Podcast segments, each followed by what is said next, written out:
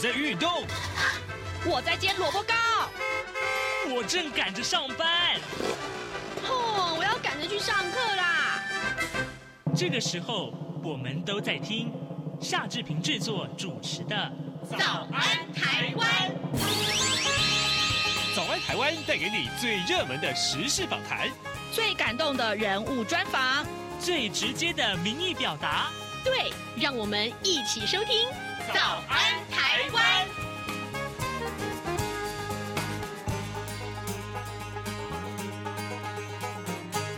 早安台湾，我是夏志平。今天是二零二三年的五月二十三号，星期二。今天志平要为您播出哦专访台湾驻法国大使吴志忠，请吴大使来聊一聊如何行销台湾。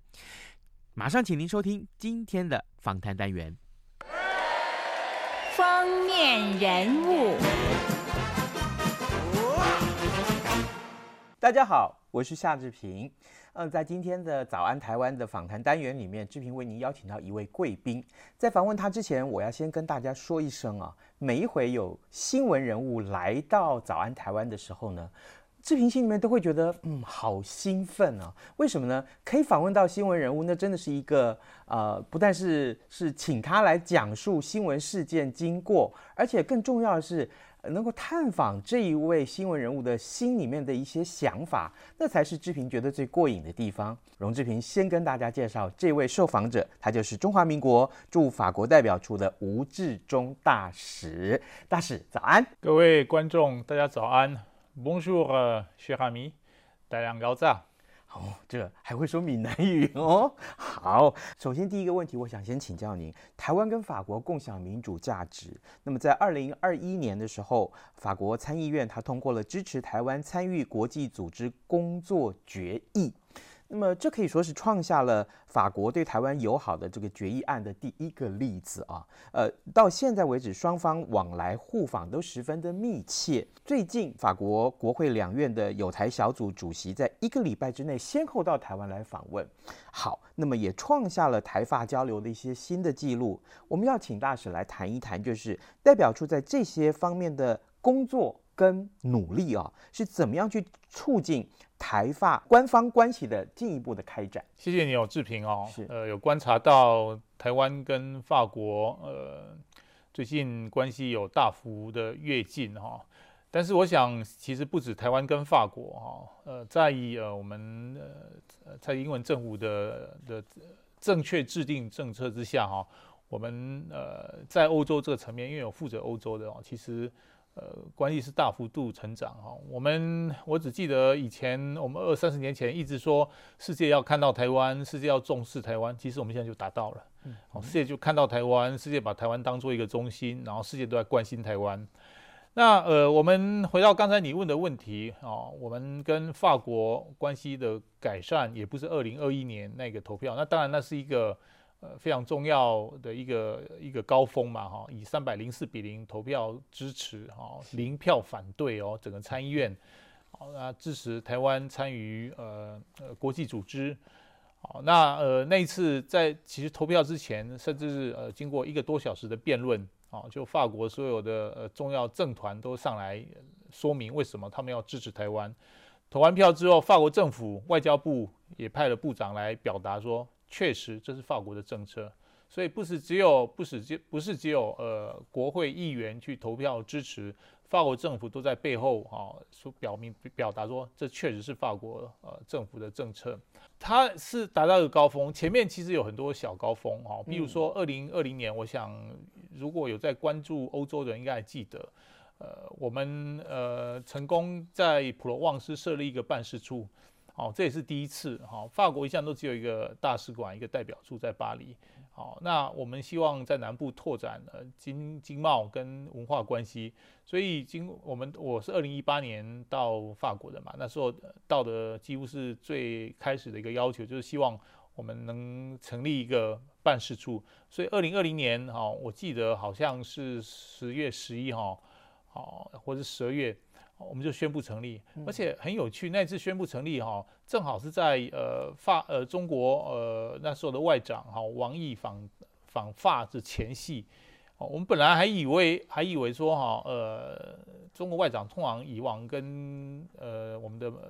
好虽然是好朋友讲这些重大进展，但是如果说碰到呃中国好正好有高级官员来访，通常会叫我们延后，免得打乱那个程序。那次没有，我们就宣布了哈，说哎就没问题就宣布哈，然后中国王毅哈就来访。你可以看到这个小高峰小高峰就重重叠起。二零二一年哈，我还首次哈。应该是二零二零，反正就在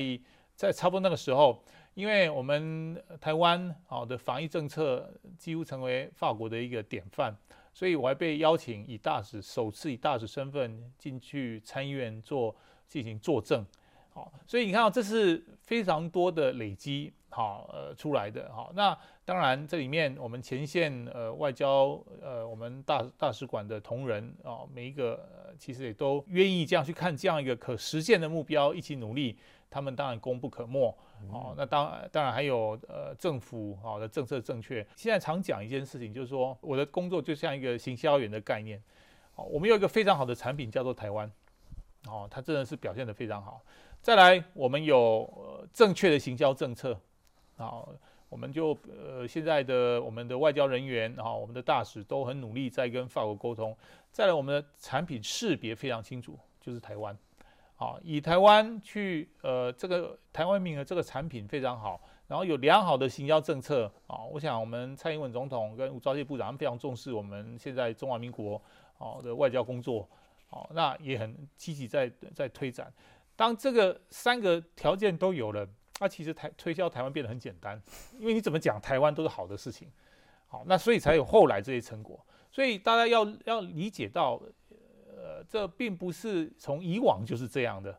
好，那要要这个需要几年的。现在我这边已经任满快七呃七年了，已经满七年。五二零刚过嘛，我是五二零进入政府的嘛，哈，这也是经过好几年的努力，我们也达到了过去哈几十年我们想要的一个成果，啊，相当程度想要的成果，好，那呃这个是一个我想哦要跟大家说明一下的一个很好的一个成果，是。提起了台湾，其实非常非常的棒啊！就是呃，特别是刚刚呃大使告诉我们，他说他是行销员。今天这一位行销员来到《早安台湾》的节目当中，要来告诉大家他是怎么去行销台湾。可是他一开始就告诉我们，这就是一个好产品啊！所以呢，有好的这个定位，好的这个识别，当然行销起来就很方便。我我我真的是第一次听到这样子一个很棒很棒的比喻哦！正好在前一阵子这个新闻事件啊，把台湾。可以说是国际的这个知名度推到了一个高点，啊，从裴洛西以来，呃，一直到呃之前呃马克宏就是法国的总统，他去了一趟中国，那回到了法国之后，他就提出了所谓的战略自主这样的一个说法，呃，这个说法我们套句这个台湾的话，就说他被延上了，哈哈，延上就意思说他已经被网络上搞到不行了啊，然后呢，欧洲跟舆论都非常支持台湾，所以大使，我想请教您。您观察它主要的原因是为什么？就是为什么大家会支持台湾？还有法国民众普遍对台湾的认知是什么样的？我刚才提到台湾是一个很好的产品嘛，哈，现在行销台湾非常重要。那我知道在台湾，我们现在因为呃中国的认知作战的一个结果，我们一天到晚就以美论啊，以欧论啊，以法论啊，以日论，就是对于呃国际间的盟邦。哦，就常常有怀疑，嗯，好，那呃，我只能说明一件事，其实我自己本身我是国际政治学的教授，我以前一直主张一个事情，就是说，两个成熟民主国家之间，如果交往到一定程度，就没有所谓背叛的事情，这个是不存在的，嗯，好，这跟我们现在想法很不一样。好，那可能会有观众朋友问我说，那美国不是背叛了？呃，那个阿富汗最近哦，在往前提下说，美国背叛了越南。我们要了解到越南或阿富汗到最后，他们是自己也都放弃了想要抵抗的意愿了。再来，美国跟这些国家的呃一些关系，通通常只是局限在领导者啊，比如说呃阿富汗啊，呃前阵子美国撤军阿富汗。那位总统基本上是一个美国人嘛，他就是在美国念书的，然后也当过，我记得不知道哪个国际组织，可能是 IMF 的的的的那个秘书长嘛。那呃，他当然跟美国有相当深厚的关系。可是当国家利益变了，因为利益是会改变的，是哦。那美国就觉得说，他现在国家利益是无法再支持这样的一个领导者。我刚才讲过这样的一个领导者，呃，其实如果关系只限于少数，或是只有两个个人，那背叛就有可能发生。好、在我们人类社会有结婚，但也有离婚。可是问题，如果说你两国的关系现在已经扩大到是两个社会之间的关系，是整个社会层面的时候。好，或者说整个国家是呃的交往是呃，不管从政界、教育界、产业界哈，然后呃各方面的，这个时候背叛就很难发生，好，甚至就没有什么背叛，嗯，因为一旦有一个对这个关系会会产就是产生一个不友善，其实还是会有很多人去支持他。好，所以呃，这次呃，马克龙总统当然呃，说出一个他比较自己的看法，但是你可以很感受感觉到就怎么样，其他法国人哦，其他欧洲人并不认同，所以其实结果对台湾并没有不好啊。是，它结果是什么？台湾又被不断的讨论，好，然后我们甚至从这不断讨论当中看到很多朋友就浮上台面，好，那甚至法国的外长、法国的呃的那个刚才提到那国会议员连续两团来，他们来都。就一直在说明说啊，其实法国对台湾政策并没有改变。嗯哼，好，所以呃，我我我会觉得整体而言这是个好事。那它也证实我一直主张的，就是说两个民主社会、两个成熟民主社会、民主国家之间是不会有背叛的事情发生。但是我同意，可能有时候会意见不一样。嗯，好，这是一直发生的事情。比如说，呃，法国曾经就说说美国背叛他们。我想大家记不记得那 AUKUS 那个事情？奥克就是潜水艇事件，澳洲潜水艇事件。法国认为说，我是你们美国、澳洲这么重要的一个一个伙伴啊，而且我甚至是你们的盟邦啊，你们两个在背后搞一个，结果把我的重大生意搞掉了，所以法国气到怎么样，把大使召回。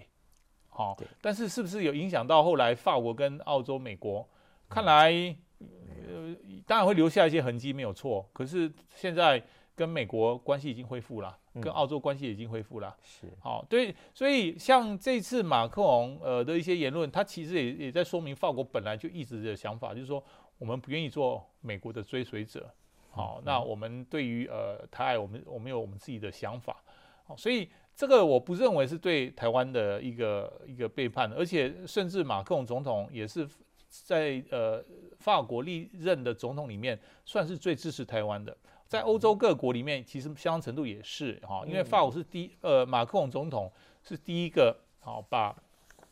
把台湾放入他们印太政策的重要伙伴的总统啊，那法国就成为了就是在这方面是走得很前面的啊。前几天呃法国呃外长啊格罗纳女士啊，这是在上礼拜一上礼拜四啊也说。啊，法国是呃最近以来唯一派战舰啊行经台湾海峡来保障国际海域的自由航行权的。哦，法国也反对呃呃反对呃呃中国以武力呃解决台海问题。他甚至讲，他也讲说，呃，法国支持台湾参与世界卫生组织。这是最近啊最近以来啊除了美国国务卿呃布林肯以来唯一。外长公开直接说支持台湾参与世界卫生组织的，哦，所以你可以看到，就是说这种国际关系并不是一个黑白的事情。好、那马克龙总统是有做过这样的一个说法，但是我我觉得后果并不是太差，反而是呃支持我们的力道哈、越来越强大。好、那这是我想这是我们需要的一个实质来自国际上的一个支持。那我可以这样说吗？法国的印太策略比从前着力更深，用力更多，呃，政策更明确吗？呃，在哪方面？呃，就是说，比如说对台的部分啊，这这当然啊，嗯、呃，法国哈、哦、对呃台湾的一个呃支持，除了呃呃，应该今天早上 G 呃 G seven 哈也他也支持这样说明啊，对，好，在就是在公开的宣誓上哈、哦，法国啊就是呃现在越来越多，而且都是有关于。呃，总统、外长，譬又譬如说，呃，在二零二一年又有一个呃法澳呃呃 two plus two 哈，就是二加二的一个宣言，就是国防外长哦，法国的国防部长跟外交部长，澳洲的国防部长、外交部长，就是实质就宣布就支持台湾嘛。好，然后紧接下来二零二二年就法日。好，那法澳后来又见一遍，就他不断在重复这个，就是很实质上啊对我们的支持。那更加实质的行动就是刚才提到法舰，好，现在就跑到呃这个地方来，然后穿越台湾海峡，木月号，对，好，然后还有法国的呃潜水艇也在附近都有活动，好，那法国啊。我们现在就谈欧盟的话，是唯一有军队部署在我们地区的，哈，带有八千名军人，然后数百万个、七八百万的台法国人民，因为新克里多尼亚就是法国的领土，也在在印太地区嘛，哈，好，那所以呃，这个实质哈的一个支持，其实也是啊越来越明显，哈，那也透过通过决议案。因为我也想，我也想不出我们需要什么样才叫实质的支持。你现在，嗯嗯、呃，派兵派派，这个其实有很多种考量嘛。哈，我们自己台湾有很多种考量。那呃，实质派军舰在我们附近巡弋哦，或者是说哦，呃，像刚才通过决议案哦，然后甚至关键的关键人物，总统、外长哦，国防部长哈的许多宣誓哦，都是说。呃，台海之间啊，必须和平，而且反对中国哈，呃呃入侵台湾。我想这个都是呃很实质上的一个我们可以看到的一个改善。是的，各位央广早安台湾的听众朋友们，今天早上志平为您邀请到中华民国驻法国代表处的吴志忠大使，请吴大使在节目中跟大家分析啊，我们看到最近最热门的这些新闻事件，事实上都跟法国有关。当然，更重要的是，我们把它聚焦在台湾和法国之间的关系。呃，大使，刚刚您提到的 G7，这是才刚刚落幕的国际非常重要的一个峰会。对，这些与会的国家，大部分对于台海问题，或是这个呃有关于这个台海议题上面，他们的看法慢慢慢慢渐趋一致了。也就是说，大部分都是认为，嗯，不容许中共来片面改变现状。呃，您认为这个变化的关键是什么？为什么大家慢慢看法会一致了呢？我想台湾哈。在过去哈，我不晓得现在听央广的观众朋友有没有看过最近法国的有一个啊有一个纪录片，就是台湾禁忌之国，哦，其实在台湾也引起很大的一个回响嘛哈，一个禁忌之国，它里面讲的是蛮有趣，台湾在国际社会在过去蛮是一个禁忌的啊，所谓禁忌倒不不是我们做的不好，而是。成中国成功的说服了国际社会，哈，也让台湾一些人认为，啊，台湾这个字就是不能谈，我们就不能讲台湾，哦，台湾就是个禁忌。那就我个人感受，呃，实质，哈，就是我以大使来到法国刚开始的时候，大家对我仍然是保持一定的呃距离的嘛，哈，所以，呃，台湾不能讲，我们在奥林匹克委员会，在世界卫生组织到处，台湾都是禁忌嘛。可是逐渐逐渐，我们可以发现，我们成功的现在把台湾塑造成一个成功的故事。好，当我们变成一个故事，是大家都在传颂的时候，那个国际力道就自然而然就越来越强大。好，所以你刚刚说为什么？我觉得就回到我一开始讲的嘛，很好的产品，然后良好的政策，然后正确的产品识别，好，逐渐逐渐的，好，大家对于台湾就越来越有兴趣，而且。我也常讲，我常做比喻哈，这就好像在街头上哈，我们大家就是等于国际社会议员嘛。当我们看到一个大流氓在打一个小孩，你我说通常大家会怎么反应？不可能不理的，嗯，一定会说，哎呀，发生什么事情？哦啊，那个小孩就讲说啊，这真是个流氓在打我。大家一定会说，你这个流氓怎么可以打人？甚至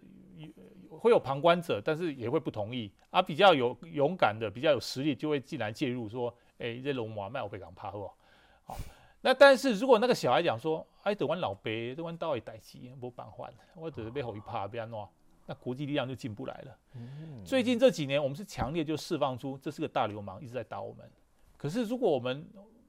未来或者说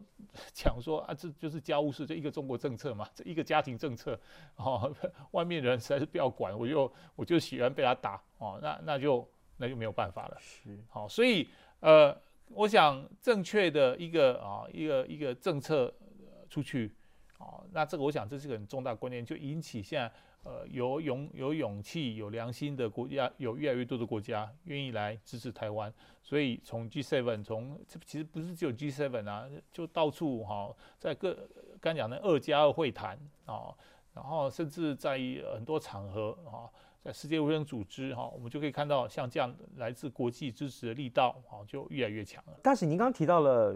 世界卫生大会，这也是最新的一个新闻焦点啊。台湾已经连续七年没有办法参与这个世界卫生大会，但是我想请教大使的是，您在法国这么多年，然后其实也见证了过去这三年疫情期间啊，当然您看到的这些国际媒体的报道一定很多，您怎么去看待说？台湾这么好的医疗的成就，或是防疫的成果，没有办法被世界上所有的这些个呃各国或是跟医疗相关的这些学术单位肯定的这件事情，您怎么去看待？我这样讲了哈，有两个神话在过去跟今日在国际社会流传着了，这两个神话让两个国家付出重大代价了。第一个神话就是在过去我们说台湾代表全中国了，嗯哼，好那。这个神话啊，台湾代表全中国，世界上不能接受嘛？我们也付出重大的代价嘛。对。新的神话说中国代表台湾，好，啊，我们看到中国正在逐渐付出很惨重的代价。好，那我们是第一个神话下的一个结果嘛？好，那所以呃，当我们离开所有国际组织的时候，这个台湾就不再被讨论，它等于是被整个国际体系排除在外嘛。好，那呃，当他被排除在外的时候，其实讨论台湾都成为一个禁忌嘛。好，因为中国又成功的洗脑世界，说你只要跟台湾有任何接触，我就会惩罚你。好，那在基基根据所谓一个中国国际法，确实，你如果认为你是中国一部分，我们就变成中国的家务事了嘛。那其他人怎么来谈你的事情？所以它变成很大一个禁忌。是啊，所以世界卫生组织，你不管什么，你大概都没有我们发言的地方。好，那但是我刚才提到。好，我们现在跟中国的界限越来越清楚，尤其当中国摧毁香港的民主的时候，我们可以看到，这完全不是我们可以认同的方式。好，香港警察去呃去打呃他们的反对他们的人民，这完全不是我们可以、呃、接受的方式。嗯。好，然后呃中国管理武汉肺炎的方式也不是我们能接受的方式。好，中国在这边耀武扬威也不是我们能接受的方式。中国去武装化南海也不是我们能接受的方式，中国对新疆的再教育也不是我们能接受的方式，中国要摧毁达赖喇嘛的呃达赖喇嘛的呃的那个威信，这也不是我们所能接受的方式。所以当这些呃我们跟他们的价值哦越来越分开，越来越远的时候，哦那当然世界对我们的看法也会逐渐，就是说会产生出来。所以回到刚才。在世界卫生组织，我们所遭遇到困难，某种程度就是过去神话的一个结果嘛。就台湾代表一个中国，是哦。那我们当然期待现在啊，我们也看到现在改变的可能的日子来到了。我们当然希望我们可以好好把握像这样的改变啊，让呃台湾的国际地位啊，台台湾参与国际事务这个这样的事情可以呃逐渐丰富化，然后逐渐正常化。是大使，接下来我们最后还有这些个啊问题想要请教您啊，就是我我们刚刚都是探讨新闻，探讨国际趋势，我们回到您的工作上面来哈，嗯，七年来，但之前您接受过很多法国的媒体的访问啊，对，都他们都有。看起来是咄咄逼人，呃，或者说，呃，这个疫情啊，也让你也看到了很多各国各国的这个防疫的动作也好，或是其他的新闻也好，可不可以请教大使，就是这样子一个工作的历程，对你来讲，你心里面看到这样一路走过来这些台湾的处境也好，目前的变化也好，你自己心里面的感受是什么？我记得我曾经。呃，在一个专访回答过，就是说，呃，我做大使五年来，哈啊，然后进入政府七年来，哈，我对台湾的信心可以说增加了三倍、五倍，哦，真的是以身台湾身为台湾人为傲，哦，那以前哦，我我当然我也已经是以身为台湾人为傲了啦，哈，呃，在没有进入政府之前，但就是说，诶，我就是来自台湾，然后我们也做得不错，可是自从呃。我们现在看到，呃，COVID-19 世界管理产生很大的问题，好、哦，然后现在看到世界面临很多永续发展，比如又看到法国现在在为退休金，然、哦，也是吵闹不休，啊、哦，然后看到香港的警察，哈、哦，当初的这种暴力，哦，对待，香港警察被认为说，呃，亚洲警察的精英嘛，哈、哦，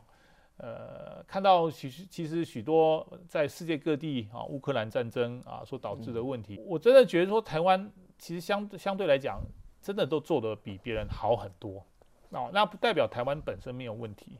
哦，但是相对来讲，世界各国我们真的是展现出哦，第一个我们努力追求哦一个比较好世界的决心，台湾的人民哦，然后再来说，诶，我们还真的做得不错。哦，尤其 COVID-19 的管理，你真的无法想象哈、当连法国这种国家都可能封城封国，整个巴黎一片死寂，那也不是只有法国，欧洲也一样哈、美国一样哈、那中国更是用一种非常不人道的方式在管理他们的国家嘛哈、所以台湾真的是在这方面呃做得非常好，然后所以使得哈呃这几年来，再加上当然国际形势的改变哈。我刚才已经跟呃跟各位听众呃谈过一个新新呃一个分享，就是现在捍卫台湾是很容易的。现在，好、当你产品很好，政策正确，哦，产品识别也清楚的时候，你怎么捍卫台台湾的所有民生都是好的。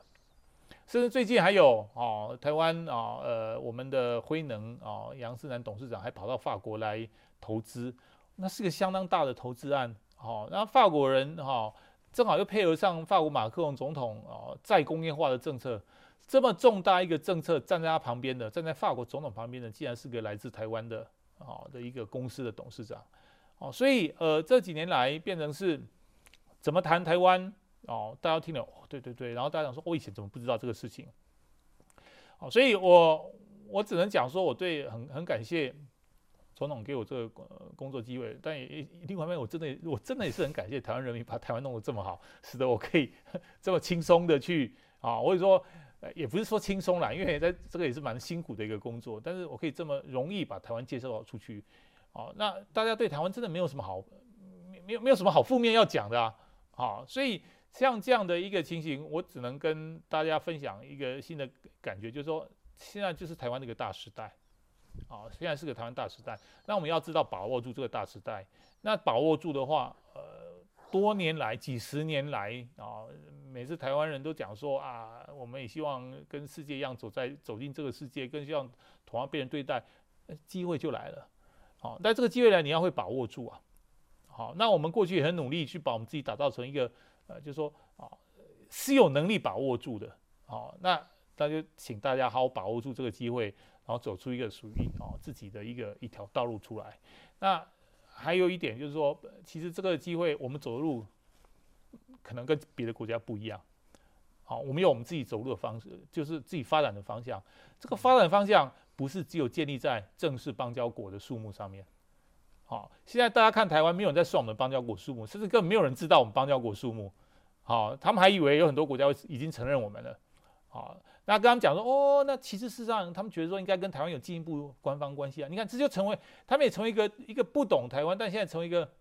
想要帮助台湾获得正式外交关系，因为他了解台湾了，他知道台湾跟中国不一样了。啊，因为中国现在很多政策，哈，哦，刚才还没有提到他的海外秘密警察，啊，像这些，啊，几乎每每一项政策都被人家批评，被人家攻击。啊，台湾台湾跟他们不一样，我还有孔子学院，说你教我们中文就好了，为什么还要给我们灌输你们意识形态？好，所以每一个好的不一样，好，这像这样的一个知道，呃，我们跟中国关系越清楚的，好，我们也真，我们也呃，就把它解释得很清楚，使得这个支持力道呃越来越大，好，那我觉得这真的是一个呃千载难逢，真的是千载难逢的一个良机，啊，那我们当然有跟各位分享，我在最前线就是看到这样，啊，希望我们大家都可以好好把握住啊，是。各位早安台湾的听众朋友，大家好啊！这个今天真的是非常非常精彩的一场访谈。志平为您邀请到的是中华民国驻法国代表处的吴志忠大使。他不但是大使，他还是最成功的行销员。他把台湾行销出去，让我志平至少我们听到这些个故事，还有这些清楚而简单的比喻的时候，我们心里面的悸动是可想而知。我们谢谢大使跟我们的分享，谢谢，加油。谢谢，谢谢你，谢谢，谢谢大师接受我们访问，拜拜。真的是非常非常棒的访谈啊！也谢谢大家今天的收听，也欢迎大家呢随时锁定中央广播电台的各节新闻，还有上到我们的官网上面为早安台湾来按个赞好吗？谢谢您。啊、呃，今天节目就播到这边为止喽。嗯，咱们明天再会喽。反正过了十二点，好多一样。起。